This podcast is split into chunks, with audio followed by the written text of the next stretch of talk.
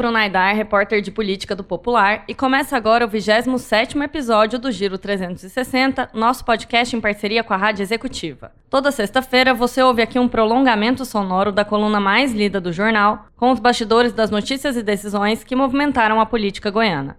Comigo, Caio Salgado, que assina a coluna na página 7 e no portal do Popular. Tudo bom, Caio? Olá, Bruna, tudo bem? Tudo bem, obrigada. No episódio de hoje a gente vai falar sobre duas coisas. Primeiro, sobre o eterno cabo de guerra entre Caiado e deputados estaduais. E depois a gente fala sobre o MDB prorrogando seu diretório metropolitano. Bom, Caio, primeiro bloco a gente vai falar sobre Assembleia e Caiado, né? O governador Ronaldo Caiado, DEM. A gente comentou na semana passada que eles retomariam os trabalhos essa semana. Eles começaram essa retomada na segunda-feira, eles, eu digo, deputados. Não todos participaram, mas alguns foram a uma reunião com o Caiado, em que ficaram definidas algumas ações que teoricamente sinalizam para uma tentativa de melhorar a relação com os deputados, que a gente vem comentando aqui está estremecida, mas apesar desse, dessa sinalização, desse gesto, né, de fazer essa reunião, de é, prometer algumas medidas aí, liberação de emendas, tudo mais, na sequência, o Caiado faz uma série de medidas que desagradam os deputados de novo. E aí, como é que está o cenário nesse momento? Pois é, Bruna. É, a gente fala sempre, né? Fala tanto dessa questão da relação da, do, Caiado com os deputados, mas é porque, né, é, só para explicar mesmo, acho que nem precisaria, mas a gente é bom reforçar, ele depende dos deputados para governar, depende para poder implantar as medidas, e aí na segunda-feira, né, um pouco antes da retomada da, das sessões, o Caiado chamou e os deputados e falou, olha, as manhãs de segunda estão reservadas a partir da semana que vem para eu receber vocês, eu né, vou estar disponível para receber e atender as demandas. Você pode, vocês podem trazer prefeitos. E falou do pagamento de emendas, falou da indicação de um vice-líder que foi definido um dia depois, na terça, o Zé Carapô, do Democracia Cristã, do DC. É... Em dois momentos diferentes, né? Primeiro é. a gente vai ter um vice-líder e depois veio aí o nome. Isso. Que não era exatamente o nome mais esperado, pelo jeito. Pois é, e aí é que tá. Na, na execução disso tudo, vem problemas, né? Caiado indicou esse nome que eu acabei de falar, do Zé Carapô, e ele enfrenta resistências, mas não é resistência qualquer, não é uma resistência com, com, com um colega de bancada, é com o presidente da Assembleia. Que é da mesma Vieira, região que ele. É da mesma região que ele, do Sudoeste Goiano.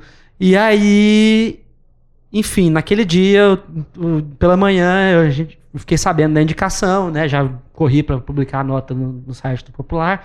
E em seguida, o telefone chovendo de mensagens nesse sentido, né? Mostrando que o nome foi muito mal recebido pela figura mais importante da casa, que é o presidente, e numa, em um contexto bem complicado, em que essa, esse posto é informal do vice-líder. Não existe formalidade para ele, não é previsto no regimento, segundo o presidente e sua equipe técnica. Então. O que é, não é de fato, eu chequei no regimento, eles têm a previsão do líder, do vice-líder, desculpa, de bancada. Mas o vice-líder do governo, ele realmente não existe. O Bruno Peixoto, que é o atual líder do MDB, disse que a previsão, que ele teria inclusive acordado com o Lissauer e com o Rubens Sardinha, que é assessor da presidência, é de que o vice-líder teria as mesmas prerrogativas que ele. A gente não sabe se isso na prática vai ser efetivado, né? É, pelo que eu apurei com o, as pessoas próximas ao Lissauer, né? Pelo que eu apurei na cúpula da Assembleia, não, não vai. Assim, Uh, inclusive, nos bastidores, o que se sabe é que o presidente da, da, da CCJ, da Comissão Mista, Humberto Aidar, do MDB, não está disposto a garantir essas prerrogativas que o líder tem, que, por exemplo, é de pegar a última vista e garantir aí a tentativa de, de da última redação dos projetos de lei. Se uhum. o Bruno Peixoto, o líder, não estiver lá, o que a gente sabe é que isso não vai acontecer, ele não vai entregar, a não ser que mude o regimento e o Lissauer vai tentar fortemente, se houver uma tentativa de mudar o regimento, é, garantir que ele não seja, não seja aprovado. Único exclusivamente por causa do nome e porque o Caiado, antes de indicar um vice-líder, um posto importante para a articulação dele, política dele na Assembleia, não consultou o presidente, presidente. da Assembleia para tratar do assunto. Que é sempre um problema, né? Sempre um problema não consultar o presidente nessa hora de fazer essa indicação. E outra coisa, eu acho que é importante pontuar que o Bruno Peixoto está passando por um momento difícil na vida dele pessoal mesmo. Então eu enxergo um componente muito pragmático nessa criação de uma figura do vice-líder, por mais que tenha problemas regimentais. O Bruno, de fato, vai precisar se ausentar de sessões durante aí os próximos meses. A gente espera que ele contorne a situação. Enfim, não vamos comentar o que o que está acontecendo, mas é problema de saúde na família e tudo mais. Enfim, a gente espera que isso seja contornado, mas de fato eu acho que o governo precisaria sim de uma pessoa para substituir o Bruno. Aí o problema reside no que você está falando. E aí, precisava ser esse nome? Será que o Caiado não devia ter refletido melhor? Porque ele saiu da reunião falando vamos ter um vice-líder, no dia seguinte, pela manhã, já tinha essa definição desse nome, né? Pois é, essa conversa até já tinha acontecido alguns dias antes, já, né? O pessoal já estava falando disso. A confirmação só veio, veio na segunda, né? E não justifica, ele poderia ter dialogado, poderia ter construído isso para fazer, inclusive, uma mudança no regimento, ou até garantir que isso fosse informal. É, é, um, é um pouco problemático, porque é, esses erros formais podem gerar aí. É, questionamento. questionamento da lei, a, a, ação direta de inconstitucionalidade, várias questões do tipo. Tudo bem, mas que se construísse isso, né? O Caiado não fez, e aí gerou bastante insatisfação. A gente precisa ver qual vai ser o desfecho dessa história. E em seguida, logo em seguida, é, eu acho que vale comentar rapidinho aqui, o Caiado sancionou a Lei de Diretrizes Orçamentárias, a LDO, com veto a vários artigos que a mesma diretora, que o próprio Lissauer, né, junto com os, outros, com, com os deputados, construíram ali para regulamentar o pagamento do orçamento impositivo, das emendas dos deputados, de forma igualitária, respeitando é, aí as posições políticas, a oposição. Aliás, não dá para negar que o texto desses artigos aí que o Caiado vetou tinha um tom até provocativo. Em algum momento ali está escrito que as emendas estariam garantidas independentemente de qualquer provocação pessoal que o deputado fizesse, né? Uhum. Então não deixa de ser um, ter um componente político forte, mas o Caiado foi lá e vetou. Lissauer agora nos bastidores fala que não tem, não tem condição de ficar, que vai ser derrubado. E eu acho que por, pelo conteúdo dessas emendas aí, o que a gente pode prever aí é que pode haver até uma briga judicial nesse caso. Ninguém precisa ser vaca de presépio do governo para ganhar a sua emenda. Ele não, ele não, ele não tem como é, fazer nenhum, nenhuma troca quanto a isso. É uma garantia que nós temos e caso ele não pague, nós vamos recorrer à justiça. Então tem a possibilidade de ser judicializado. Óbvio, óbvio. É um, é um direito que nós temos. Eu, por exemplo, fiz compromisso com as minhas bases, tive voto em mais de 200 cidades, sempre levando obras para essas cidades. Se ele não pagar só porque eu não voto de acordo com o que ele quer aqui na Assembleia, primeiro fica evidente a característica de coronel. Mas o mais importante, eu vou evidenciar isso para os meus municípios e vou recorrer à justiça para que seja pago. E aí, Caio, além dessa discussão que pode ser judicializada a respeito do texto específico da LDO, a gente já tem deputados de oposição, que foi o caso agora a gente acabou de ouvir o Lucas Calil, do PSD, falando, que vão judicializar, porque a Casa já aprovou uma proposta de emenda à Constituição que institui o orçamento impositivo, já foi assunto aqui no Giro 360 também, ou seja, todos os deputados têm que receber, independentemente de eles serem da base ou não. Então, eles prometem ir à justiça se o Caiado, de fato, começar a liberar emendas só para os aliados dele. E aí, os próprios deputados lembram que, ali nos bastidores, que ano passado no finalzinho da gestão do José Eliton, do PSDB, houve problema dentro da própria base, porque determinados deputados estavam recebendo mais emendas. Então, isso pode ser problemático e, com certeza, vai render discussões e vai render embates muito diretos. Certamente, Bruna. Emendas parlamentares são sempre fontes de grandes debates aí, né? De Sim. insatisfações. É isso. Então, a gente chega assim ao final do primeiro bloco do Giro 360 e no próximo a gente vai falar sobre o MDB.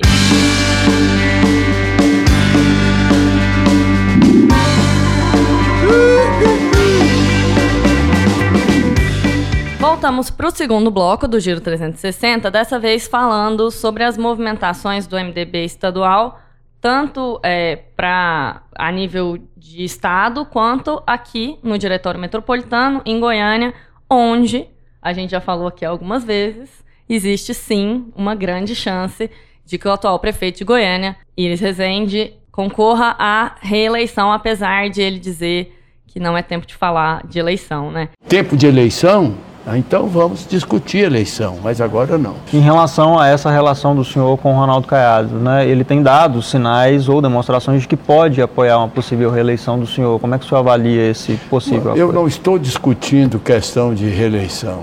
Eu me nego a isso. Porque no momento que eu começar a discutir reeleição, eleição, ó, a administração vai para o fundo do poço. A gente acabou de ouvir o prefeito respondendo de forma enérgica uma tentativa do nosso repórter, nosso colega, o Marcos Nunes Carreiro, de tratar de política com ele numa live no início da semana, no Popular, e ele sendo enfático, né? Que não quer tratar de- desse, desse tipo de assunto agora. Mas, nos bastidores, ele tem tratado sim.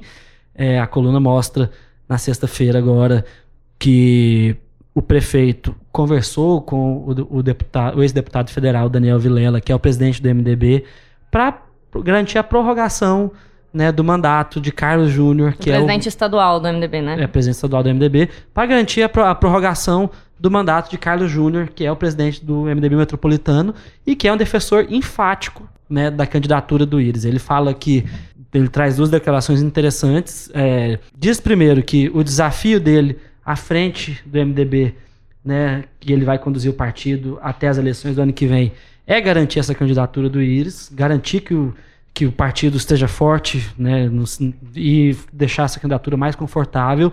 E, mais do que isso, ele também diz que na impress- nas impressões que ele tem, e certamente né, ele tem conversa com o prefeito, se fosse hoje, ele seria candidato à reeleição. Então, acho que né, não basta muito mais do que isso para a gente manter essa impressão aí de que o Íris vai, sim, ser candidato a prefeito no ano que vem. Sim.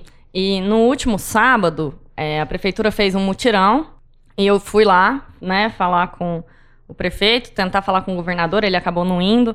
Mas aí eu falei com eles, tentei falar com eles a respeito de reeleição. Ele repetiu o que ele vem me falando insistentemente nos últimos meses, de que é, segue um preceito bíblico de que há tempo de plantar e tempo de colher, então há tempo de administração e há tempo é, de discutir eleição, de discutir política, né? Fugiu ali, não quis comentar é, naquela loucura que é mutirão ali também, enfim, mas eu comentei com ele um outro assunto que eu acho que também é um outro indício, que eu falei, prefeito, e o código? E o código tributário, né? A gente lembra que o código tributário foi retirado lá da Câmara. Ele estava causando polêmica, até vereadores da própria base estavam pedindo vista. Estava sendo uma matéria é, bem, bem controversa lá na Câmara. Ele pediu a retirada, falando que precisava fazer alguns ajustes técnicos. Mas por que, que o projeto é tão polêmico? Porque mexe em tributo, é um projeto que tem resistência da população. Então, eleitoralmente falando, né, lembrando que no ano que vem a gente tem eleição, ele seria problemático, sim. Aí o Iris repetiu isso, que precisava fazer alguns ajustes, que ficou assustado com a quantidade de emendas que foram apresentadas ao Código Tributário, mas parece que ele realmente não vai enviar esse projeto até o final do ano e nem no ano que vem. Ou seja, se é preciso fazer uma atualização do Código Tributário da, do município, que de fato é bem antigo, é, por que não mandar para lá, se não por conta do impacto que isso poderia ter, né? Com certeza. E, Bruna, é muito interessante, né? O que, que fica nas entrelinhas e talvez o que sai até do, do inconsciente das pessoas, né? Quando vão comentar as situações. Esse, isso que você falou aí de o Iris dizer que né, é tempo de plantar e tempo de colher, só planta quem quer colher no futuro. Então, já- eu acho que isso já diz muito, diz aí. muito mesmo, né? Eu acho que ele- as entrelinhas aí, se ele, se ele usa essa metáfora para falar de administração e de eleições e tá falando que tá plantando, então ele quer colher. É, a gente ainda vai anunciar aqui que ele é candidato mesmo. Enfim, chegamos ao final do segundo bloco do Giro 360 e no próximo, antes da gente se despedir, a gente faz o nosso breve exercício de futurologia.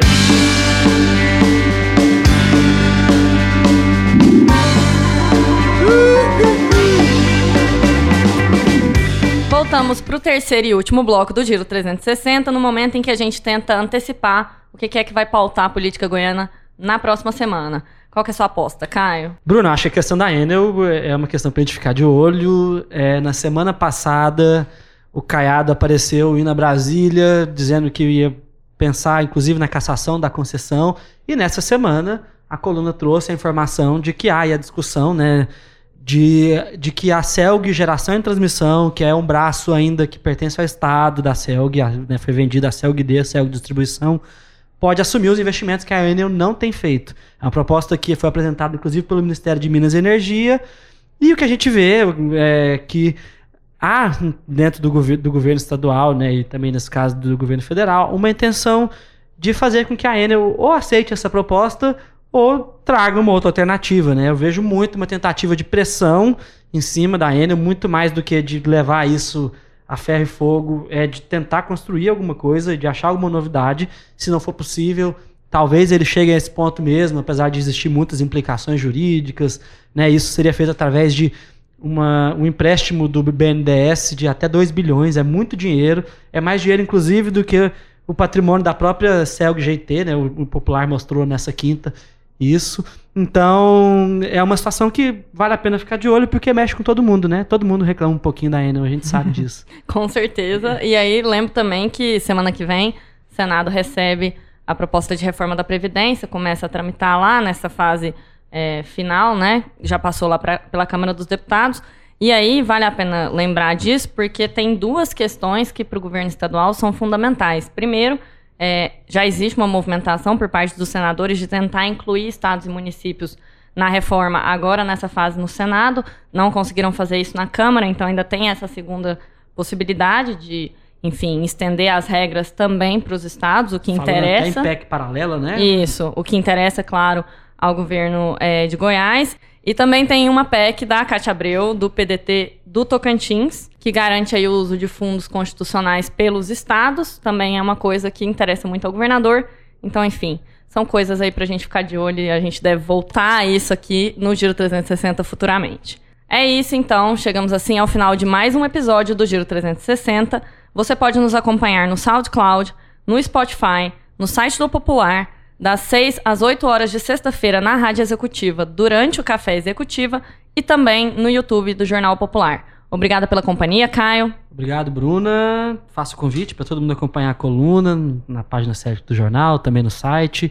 E também faço o convite para né, encaminhar o um e-mail para a gente, comentar, fazer crítica, enfim, dar sugestão no giro360.popular.com.br. A gente se despede com os trabalhos técnicos de Dior Ricardo e trilha do cantor e compositor goiano Chau. Espero que vocês tenham gostado. Eu sou Bruna Aidar e a gente se vê, ou melhor, se ouve, na semana que vem. Até lá!